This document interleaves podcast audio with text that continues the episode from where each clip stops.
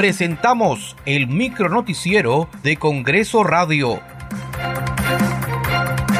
¿Cómo están? Les saluda Danitza Palomino. Hoy es viernes 14 de abril del 2023. Estas son las principales noticias del Parlamento Nacional. El Pleno del Congreso aprobó el proyecto de ley 4482 que propone aprobar créditos suplementarios para el financiamiento de mayores gastos en el marco de la reactivación económica. Ha sido aprobado el texto sustitutorio de la Comisión de Presupuesto que aprueba créditos suplementarios para el financiamiento de mayores gastos en el marco de la reactivación económica a favor de diversos pliegos del Gobierno Nacional, gobiernos regionales y gobiernos locales y dicta otras medidas. Señores congresistas, de conformidad con lo establecido en el artículo 78 del reglamento del Congreso de la República, el proyecto aprobado no requiere segunda votación. El Pleno del Congreso aprobó una iniciativa de ley que busca reconocer y regular el tratamiento legal de los comités de autodefensa y desarrollo rural con la finalidad de precisar sus actividades como organización social de autodefensa.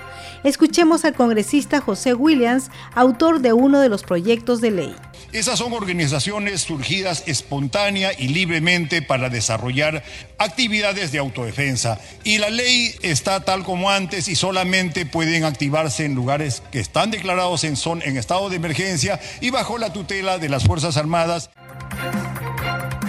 El Pleno del Congreso de la República aprobó por mayoría y en segunda votación el dictamen que otorga beneficios excepcionales a los gobiernos regionales, locales, personas jurídicas y personas naturales por concepto de sanciones por actividades de radiodifusión sin autorización. La iniciativa promueve que los operadores titulares de las actividades de radiodifusión de los gobiernos regionales y locales a nivel nacional sean objeto de regularización de igual forma, permite que las personas naturales y las personas jurídicas que sean operadores titulares de actividades de radiodifusión se acojan al fraccionamiento de deudas para su regularización y la consecuente legalidad de sus operaciones. Muchas gracias por acompañarnos en esta edición. Nos reencontramos el lunes. Buen fin de semana. Hasta aquí el micro noticiero de Congreso Radio, una producción de la Oficina de Comunicaciones del Congreso de la República.